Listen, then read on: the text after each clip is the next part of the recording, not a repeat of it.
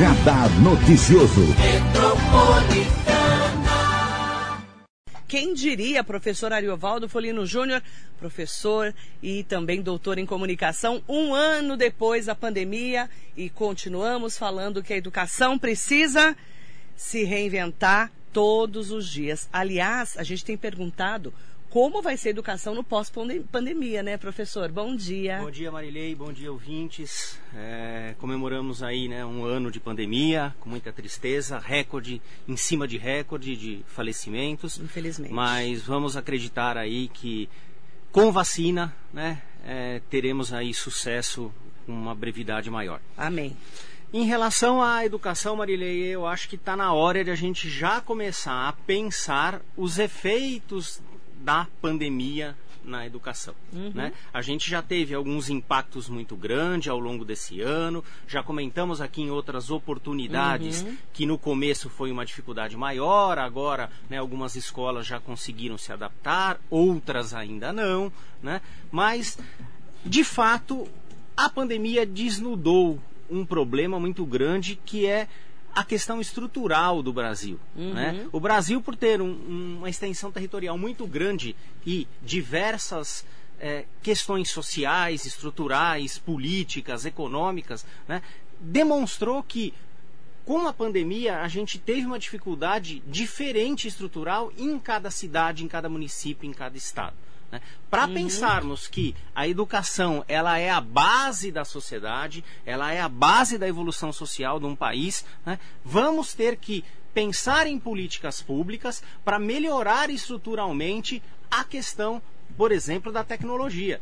Né? Então agora, antes de discutir a Marilei o que? Ah, em tal localidade não tem salas de aula adequada, não tem equipamentos, era isso, né? Não tem lousa. Não, não. Nós já estamos numa discussão posterior.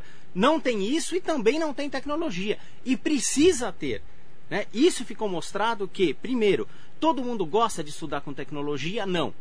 Mas a tecnologia não vai mais embora. A tecnologia ela chegou na educação por é. uma obrigação, mas ela bem utilizada, ela é um ganho no processo de ensino-aprendizagem. Uhum. Então, assim, precisamos, né, os educadores, os políticos que tratam sobre a, as questões políticas de base da educação, começar a discutir e atuar nesse Exatamente. sentido, porque este problema já existe e vai continuar existindo, Marilei.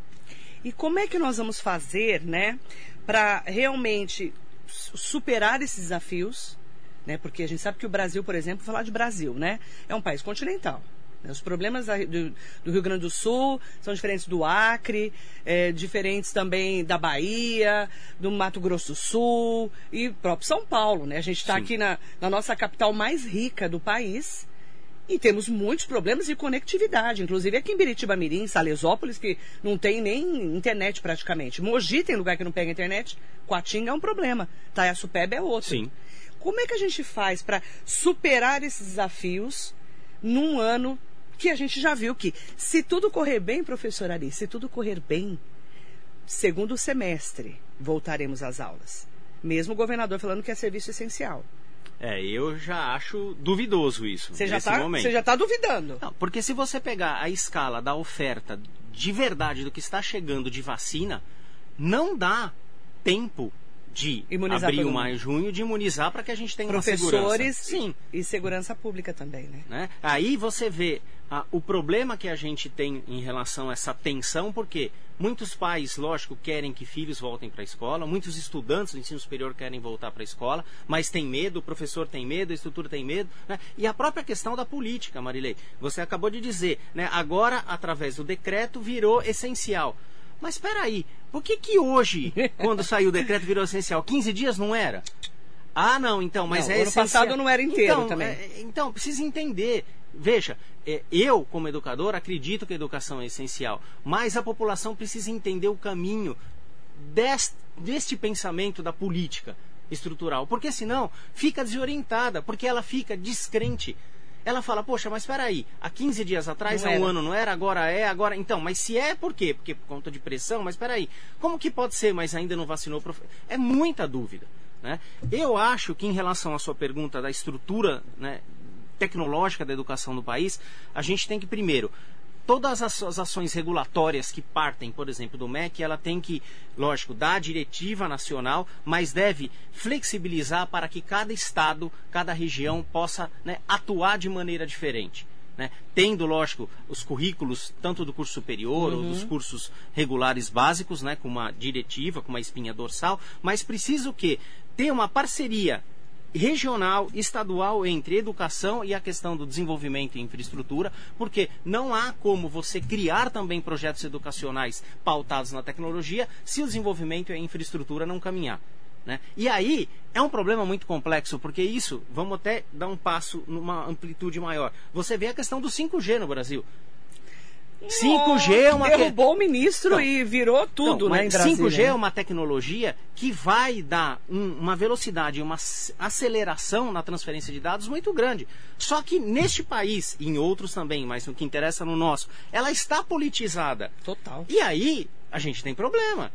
Né? Vamos pensar para a gente que está lá na ponta, para você que quer estudar, para você que tem aqui a internet em Biritiba, em qualquer outro lugar. Né? Poxa, se o 5G veio da China, do Japão, dos Estados Unidos, para ele não, não importa, importa, ele quer ter a tecnologia. Exatamente. Só que assim, a gente né, discute ou está comparecendo na mídia a questão de infraestrutura de comunicação 5G, mas a gente tem lugar que até hoje ainda não chegou o 4 e o 3 não funciona. Então, assim, é, eu acho que a gente tem que parar né, e enfrentar os políticos né, numa política educacional que dê conta de, além de formação de professor, das questões, das questões do currículo, mais das questões estruturais. Né? Não dá mais para compreender que a educação não depende do, da estrutura, depende. Então, por isso, tem que andar né, em code share, vamos dizer assim, em parceria. E veja, eu falei para você aqui há um mês atrás num programa, quando um ouvinte seu, eu não vou lembrar o nome, me desculpe, mas me perguntou a respeito de como poderíamos solucionar a questão da falta de computadores, de equipamentos dos professores que não conseguiam dar aula. Né? Hoje eu vi uma notícia na mídia que o Estado, a Secretaria de Estado da Educação, lançou um programa de subsídio de dois mil reais aos professores para que vi. eles possam ter acesso ao equipamento. Eu vi.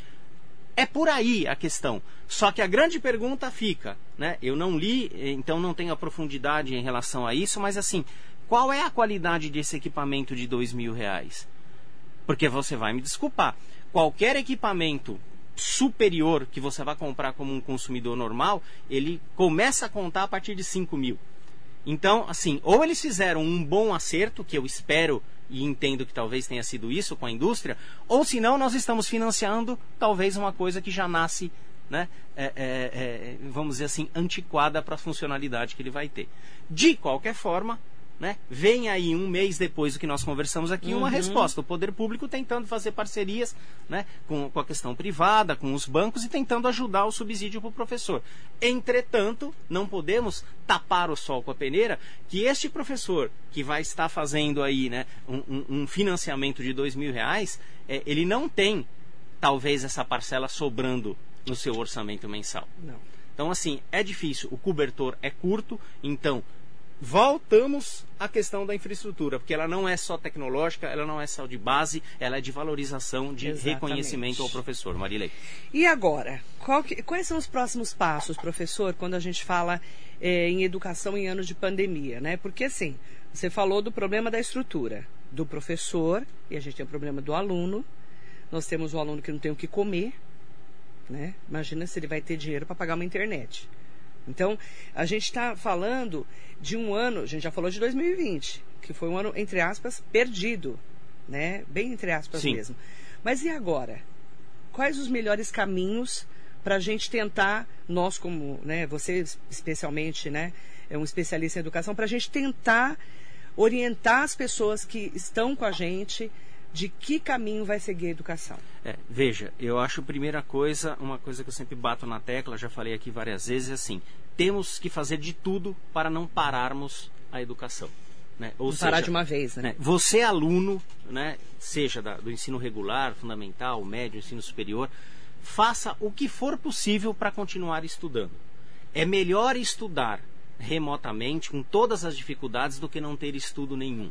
Né? Então acredite nisso. Lógico, é doloroso nesse momento, é conflituoso e é um problema até financeiro, estrutural, que a gente disse, mas primeiro, acredite nisso. Então, quem tem minimamente uma condição, busque e sustente uhum. ela. Por quê? Porque após a pandemia, a gente já vai ter cada vez mais, e isso já foram feitas pesquisas, por exemplo, no ensino superior pela ABMS, Associação Brasileira dos Mantenedores, o próprio SEMESP, que é o Sindicato das Entidades de Ensino Superior do Estado de São Paulo, que demonstram que uma parcela do aluno, por exemplo, do ensino superior, ele é grato, né, no sentido de atenção, de qualidade, de percepção, que é interessante estudar com tecnologia. Ele não quer talvez só a tecnologia, mas ele já viu que aquilo tem uma possibilidade né, de um adensamento, de um ensino, de uma prática maior. Uhum. Que isso está mudando também, né, e mudou a relação com ele com o professor. O professor ele deixa de ser apenas aquele é, colega que ministra e expõe um determinado fato, uma determinada teoria, mas conduz ao aluno a imergir dentro da internet, por exemplo, e visitar determinados assuntos. Vou te dar um exemplo. Imagina um professor de história da arte. Né? Antes ele tinha que projetar né, suas lâminas de transparência, seus slides. Hoje, com o equipamento, ele consegue visitar o Louvre e demonstrar peças de arte para os seus alunos em tempo real. Né? Então, assim, a questão do pós-coronavírus, seja ele esse pós quando for, né, traz e aponta que o hibridismo, que a tecnologia vai se fazer presente. Ponto. Né? Então, o que, que deve mudar? Né? Não no, na questão figurada, mas num pensamento. A questão da sala de aula, Marilei. Lousa, tablado, cadeiras e o aluno o tempo inteiro só escutando. Isso já está mudando. Né? Hoje, né, a gente tem conversado muito com mantenedores, com professores, e os professores dizem que no Zoom, por exemplo, no Google Meet, em qualquer outra plataforma, Skype, que eles estejam usando, o que, que acontece? Se ele não puxar o aluno e der um pouco para o aluno conduzir, Ninguém aguenta ficar duas, três horas parado na frente de uma telinha pequena assistindo um, um, uma palestra, por exemplo. Não dá. Não dá. Então isso já está mudando, isso já está ressignificando uhum. e a gente tem que acreditar, e aí tem um pouco a ver com a própria formação dos professores, que o aluno, se bem conduzido, Marília, ele tem condição de criar um caminho de estudo e ajudar o professor. O processo de ensino-aprendizagem, lógico, é, subentende um professor que tem um conhecimento um pouco maior naquele momento, mas que também ele pode aprender com o aluno. Uhum. E isso é papel né, dessa, desse binômio aí, o aluno-professor. O professor conduz e ajuda o aluno, mas o aluno também aumenta né, a ideia de crescer do professor, de ter criatividade, né, de poder se colocar de maneira diferente dentro desse processo de ensino, desse momento e do momento futuro também. Bom dia, Analícia Martins. Beijo, querida. Bom dia, mãe da Andréa Alicia. Beijo para Andréia também, professora Andréia. Rosana Donato aqui com a gente. Sônia Cardoso. Amém, Sônia. Que Deus nos proteja de todo esse mal. Amém. Estamos nessa luta todos os dias, né? Bom dia para o João Cazuza Filho. A professora André Alicia está aqui, ó. Professora Ari, bom dia, Marilei. Você acha que esse impacto de falta de estrutura e planejamento tecnológico, falta de capacitação, impacta na evasão no ensino superior também? Bom dia, professora Andréia. Impacta, impacta em muito, Marilei é, e Andréia. Eu tenho escutado professores, dirigentes, mas mais do que tudo, tenho escutado alunos, né, lá no nosso canal Comunica Tudo Educa. Uhum. A gente tem algumas, alguns alunos que participam, colocam perguntas, e, e, até num grupo que a gente anda fazendo agora no, no, no Clubhouse, aquela uhum. plataforma uh, de áudio. É, e os alunos têm reclamado muito da falta de acolhimento, que é um tema que a gente já tratou aqui. Né? O aluno, nesse momento, já não está é. reclamando mais que ele não está tendo aula. As instituições, de um modo geral, conseguiram no ensino superior adequar, até, né? adequar e ter a aula. De um jeito melhor ou pior, mas conseguiram. Agora ele está se sentindo sozinho, porque o professor está sozinho é. né? e ele está sozinho. Aí, a hora que ele procura a instituição, a instituição está com a porta fechada, o canal de internet dela não funciona, o telefone ninguém atende e daí por diante. Né? Então, isso está causando mais evasão, sim. Né? A gente já tem um fator econômico que a gente já descreveu aqui, que é um dos principais momentos é, é, é, é, é que a evasão aparece, porque você não tem condição né, de fazer o pagamento da sua mensalidade. Mas aquele que está conseguindo pagar, ele começa a se sentir sozinho e com dificuldades, desamparado, desorientado. E aí isso está fazendo com que haja evasão. Uhum. Né? Eu diria, a gente não tem os números, a gente só consegue ter um número no ano seguinte por conta do censo da educação superior, mas provavelmente a evasão do ensino presencial vai crescer muito esse ano. Né? Por quê? Porque os alunos ficaram sozinhos. Né? Então há muita reclamação e, infelizmente, pelo que parece, as instituições estão dando pouco pouca atenção e pouco ouvido aos alunos a respeito dessa solidão que eles estão sentindo. Então, vai ter reflexo sim. Edna Nakamura, muito bom dia para você. Sandra Gonçalves, bom dia, querida. Bom dia, Marilei Linda. Bom dia, Ariovaldo. Sabe, em 2010 eu fiz uma especialização. Ela está comentando aqui, deixa eu até voltar aqui. Fiz uma especialização oferecida pelo Estado aos professores, 2010. Uhum. O curso era Aplicação das Mídias no Ensino, 2010, hein? Se mais professores tivessem se matriculado e feito o curso, estaríamos vivendo um momento diferente na educação agora. Infelizmente, não estou mais atuando e nem retorno. Penso que depois disso tudo que a pandemia trouxe, tudo será muito diferente. Tomara que nossos governantes acordem e invistam direito na educação. Oremos. Ó, em 2010, já se falava de novas tecnologias. Mas as... Eh, só que o que a gente percebeu, professor Ari, tirando exceções, é claro, todo lugar tem, muitos professores, a grande maioria não estava preparado para uma pandemia de ter que ficar em casa.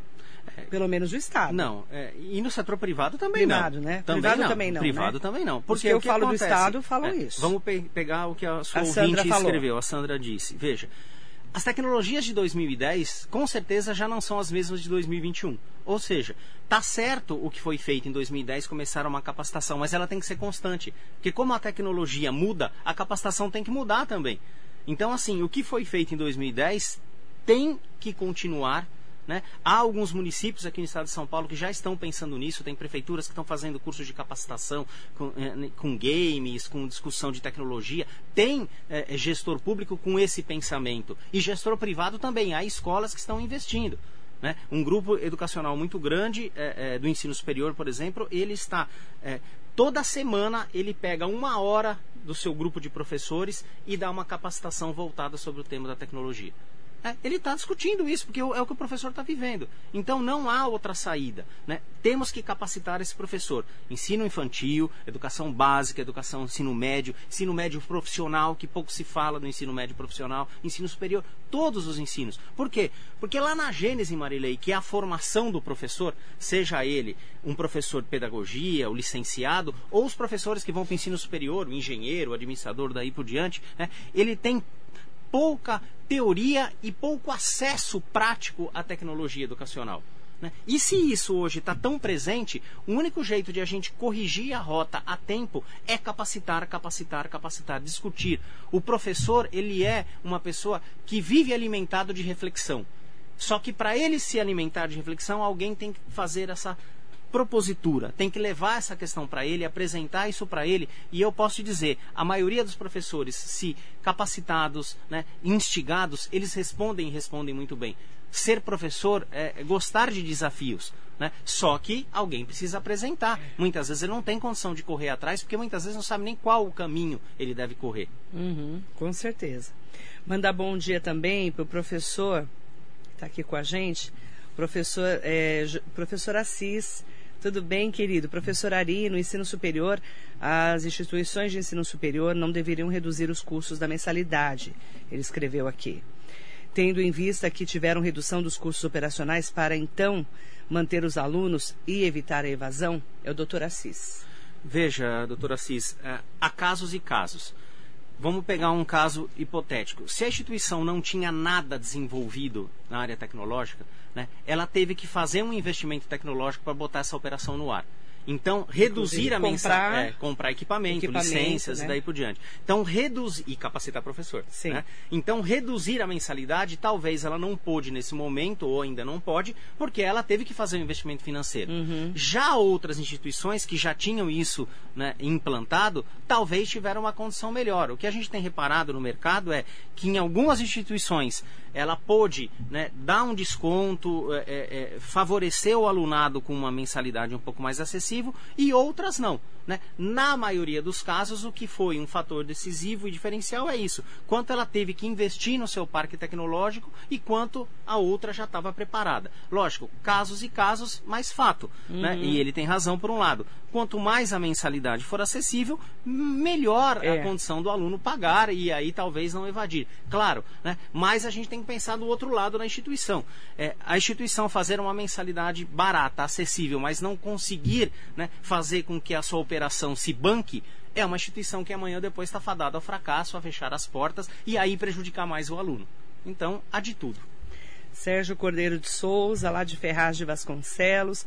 Ele falou que aqui em Ferraz de Vasconcelos, funcionários da empresa Radial Transportes estão fazendo uma manifestação. Segundo eles, estão com salário atrasado. Falta de pagamento de horas extras e vale alimentação. Obrigada pelo aviso, Sérgio. Já vou pedir para o é, Vitor Fabiano levantar a informação, por gentileza, tá? Dá uma ligada, dá um, entre em contato com o Vitor para mim, por favor, para ele pegar essa informação. Obrigada, viu, querido? Bom dia para você.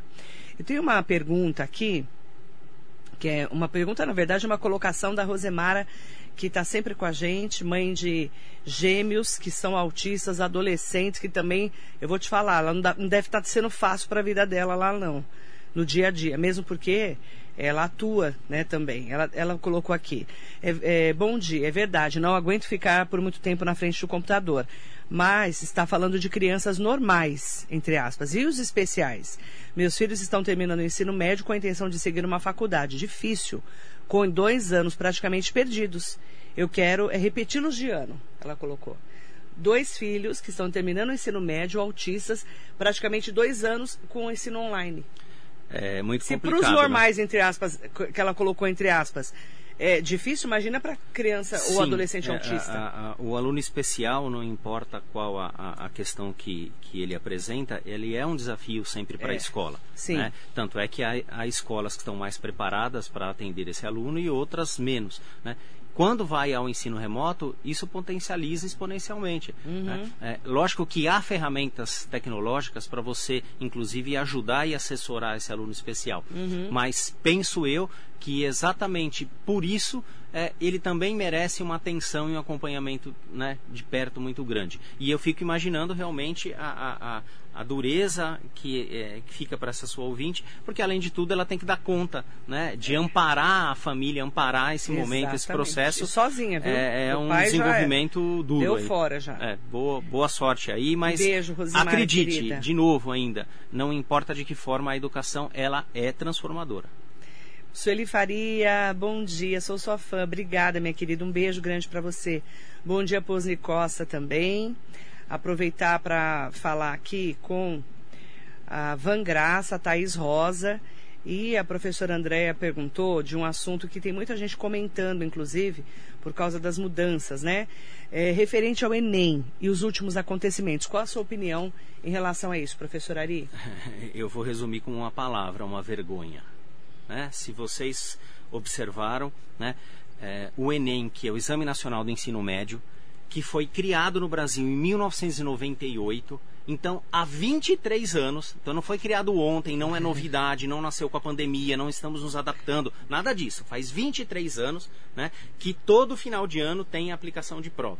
Ao longo de 23 anos já tivemos vários problemas com aplicação de prova, vazamentos, Nossa. N questões. Não vamos entrar nem por ela. Só que assim, no momento atual, né, a gente fez a prova no passado com várias datas, teve prova presencial, prova em EAD, uma confusão, né, deu certo, fez e o aluno com aquela expectativa que na segunda-feira passada sairiam as notas do Enem, porque ele precisa dessa nota para fazer a sua inscrição de concorrência no SISU, Sistema Unificado do Ensino Superior, para concorrer às vagas das escolas públicas federais. Uhum. O que, que acontece? No dia, na segunda-feira passada, os alunos entravam no sistema e o sistema não apresentava nota. E qual a desculpa do governo? O sistema estava sobrecarregado. Você Nossa. vai me desculpar. Há 23 anos se sabe que tem esse sistema. Há 23 uhum. anos vão consultar essa nota e o sistema está sobrecarregado, para mim isso é uma vergonha. Mais uma vergonha do Ministério da Educação que a gente sofre nesse momento. Eu não tenho mais nada para falar disso, Marilene. Me revolta. Minist... Oh, Ministério da Educação eu vou te falar, é, já passaram ministros absurdos ali, né? Agora a gente tem, além do absurdo de a gente não saber o que está acontecendo no Ministério da Educação, a gente tem mais uma vergonha, passando mais uma vergonha de não ter as notas do Enem. É, é um absurdo que acontece. Foi, foi demorar 24 horas para os alunos conseguirem ter a estabilidade da plataforma para ter acesso. Eu Parece acho, que foi na pandemia, né? Que nasceu é. o Ministério da Educação com, Não, com o falei, Enem, né? Faz 23 anos. Que absurdo. Né? E já passaram vários governos. Né? Você vai falar assim, ah, né, então você está falando que nesse governo teve problema? Não, não em vários governos teve problema. Então não estou falando deste não, governo, não é estou falando da Bolsonaro. questão política. Estou falando assim, é uma vergonha, é uma coisa que está instituída por lei há 23 anos e há 23 anos ainda temos problema. Exatamente. Não aprendemos a resolver uma aplicação de prova e uma divulgação de resultados? Não eu acho cabelo. isso muito complicado. Eu acho é isso, um absurdo. E, e, e, você mexe com a expectativa do aluno, do adolescente, do jovem que está buscando o ensino superior. Né? Ele tá Verdade. já está chocado, impactado por esse momento. E aí ele fica naquela ansiedade um dia inteiro. Eu escutei relatos do aluno tentando entrar, digitando lá seu CPF, seus dados. Poxa, é muito desgastante. Né? Então eu acho que assim, seja esse governo, seja os próximos governos, vamos dar mais atenção. Né? É, se é uma coisa obrigatória e é para poder ter o acesso na universidade pública, vamos fazer funcionar. Né? É o mínimo que acho que a gente tem como obrigação é fazer funcionar. Uma vergonha. Carlão Serralheiro, bom dia para você. Bom dia para Cidinha Cabral. Também para Neuza Miranda. E pedir para o professor Ari, né, que está aqui junto com a gente, é, deixar uma mensagem, professor, nesse momento da educação. Hoje é 31 de março. Nós temos um dia tão importante, é, fechando o mês de março, com a expectativa é, dos professores começarem pelo menos em São Paulo, né? A, a serem vacinados a partir agora do dia 12 de abril, o pessoal da segurança pública, né? As polícias a partir do dia 5 de abril, mas o Supremo Tribunal Federal já se meteu na história. Disse que tem que ir na lista das comorbidades. Então o pau vai comer ainda, aguardem, aguardem o pau vai comer nos próximos dias e os professores e os, a segurança pública vai, vai dar treta lá com o governador João Dória, porque ele pulou a fila das comorbidades, a fila da, da vacina. Sim. Então vai dar, vai dar problema, tá, gente? Eu estou avisando vocês, a gente, nos próximos dias nós vamos ter essa polêmica aí. É, então, e é só já, vacina para professor de educação básica, do ensino básica, superior ainda não. Só é, básica. Então, só se sair. Claro, se sair. Se, porque agora deu pau entre o governador João Dória e o Supremo Tribunal Federal. Então, nós vamos ter novidades aí nos próximos dias, tá? Aqui é tudo com emoção. Sim. É pandemia dia, com emoção, é pandemia um com problema, é pandemia com. É só por Deus, eu falo. Professora, o que podemos ter aí de expectativas para os próximos meses? Bom, eu acho que as instituições de ensino é, é, é, privadas estão correndo cada vez mais atrás aí para ressignificar as suas atuações, o seu corpo de docentes, o seu corpo de gestor, né? Estão sim tentando algumas mais, outras menos, mas acolher o aluno, acolher o docente, né? Então é o que e, e estar por vir e é o desenvolvimento do que a gente espera até o final deste ano. Uhum. Né? Até o final deste ano, mesmo que a gente tenha uma aceleração, que aparentemente até agora não apareceu né, na questão da vacina é, é, para toda a população, é, a gente vai ter, em certo aspecto, a questão remota ainda no segundo semestre. Então, assim, já passou do tempo para as escolas né, é, é, que têm condição rápida, e aí a gente está pensando na instituição privada, né, de dar conta disso. As escolas públicas, né, para que as políticas de governo também tentem, de alguma forma, cada vez mais rápido minimizar isso. Eu tenho uhum. falado aqui, alguns municípios já estão fazendo isso, outros com mais dificuldade, outros com menos,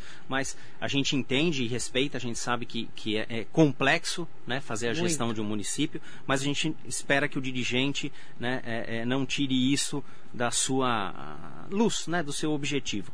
E uma coisa que talvez é, é, já ganhou destaque e vai ganhar destaque cada vez mais, assim eu espero, hum. Marilei, é a luz sobre a ciência. Né? Porque veja, até antes de a gente discutir vacina, uhum. você tinha cientista, você tinha pesquisadores que fazem doutorado, pós-doutorado e tudo mais em várias áreas do saber, discutindo isso nas academias do Brasil e pelo mundo, e isso não era noticiado com a questão do advento da vacina, a ciência parece que ganhou luz. É. Né? O que, que eu espero? Né? Que para a ciência ganhar luz, e todo mundo tem que entender, qualquer pesquisa que ela seja feita em qualquer área, área de ciências uhum. humanas, saúde e aí por diante, ela precisa de fomento, precisa de dinheiro, investimento, que isso muitas vezes não vem única e exclusivamente da própria instituição de ensino, da universidade. Ela vem muitas vezes de parcerias com o poder privado, mas mais do que tudo de agências de fomento, de financiamento para a pesquisa. Né? Que a gente já teve, por exemplo, no Estado, a FAPESP, a gente tem o CNPq, que é um órgão da, uhum. da, da, União, da Federação, e tantos outros órgãos. Então, assim, eu espero que a gente, pelo menos aqui no Brasil, porque os outros países isso é um pouco mais cuidado, vamos dizer assim, que se dê luz à ciência na questão do fomento. Uhum. Né? É importante ter ciência, é importante ter pesquisa. É por meio da pesquisa que se desenvolve muitas vezes um tratamento como a vacina e tantos outros que ainda não apareceram, mas que acontecem no dia a dia mesmo em pandemia, nos laboratórios, nos institutos de pesquisa e de ciência de tantas universidades do país. Então, assim, se a gente tem que fazer um monte de coisa na educação, com professor, com aluno, com gestor, com infraestrutura, tudo isso tem. Mas além disso tudo, a gente tem que ter claro que isso tudo tem que estar acoplado à continuidade, mas há um investimento maior ainda para que a ciência continue cada vez mais forte. A ciência ela é basal para o investimento né, e para a descoberta de novos tratamentos, novos estudos, novas políticas e daí por diante. E o Brasil é um dos países que menos investe na ciência no mundo, infelizmente, né? Sim. Estamos ainda ainda tivemos cortes, né? Sim, vários, governo vários, vários. Bolsonaro, inclusive. Sim. Então, infelizmente, temos muito ainda que investir na educação do país. Mas estamos aqui para contar o que está acontecendo e atualizar todos os nossos ouvintes internautas, sempre com a participação do professor Ariovaldo Folino Júnior e também da professora Andréa Alícia, do Comunicatudo. Convido o pessoal para o Comunicatudo Educa pessoal, lá no YouTube. É isso aí, entre no nosso canal lá no YouTube, Comunicatudo Educa, um canal que fala sobre comunicação e educação, né, tentando levar a você várias temáticas do, do meio e da temática educacional de um jeito descomplicado. Marilei, a nossa âncora lá, está sempre presente no canal. Né? Se inscreva, dê um like nos vídeos lá, a gente espera você lá poder discutir as coisas. Exatamente. Bom dia para vocês, obrigada professor. Obrigado Marilei, obrigado ouvintes, bom dia e boa Semana Santa a todos. Amém. Até mais. Daqui a pouquinho eu tô de volta, não saia daí. Tchau, tchau.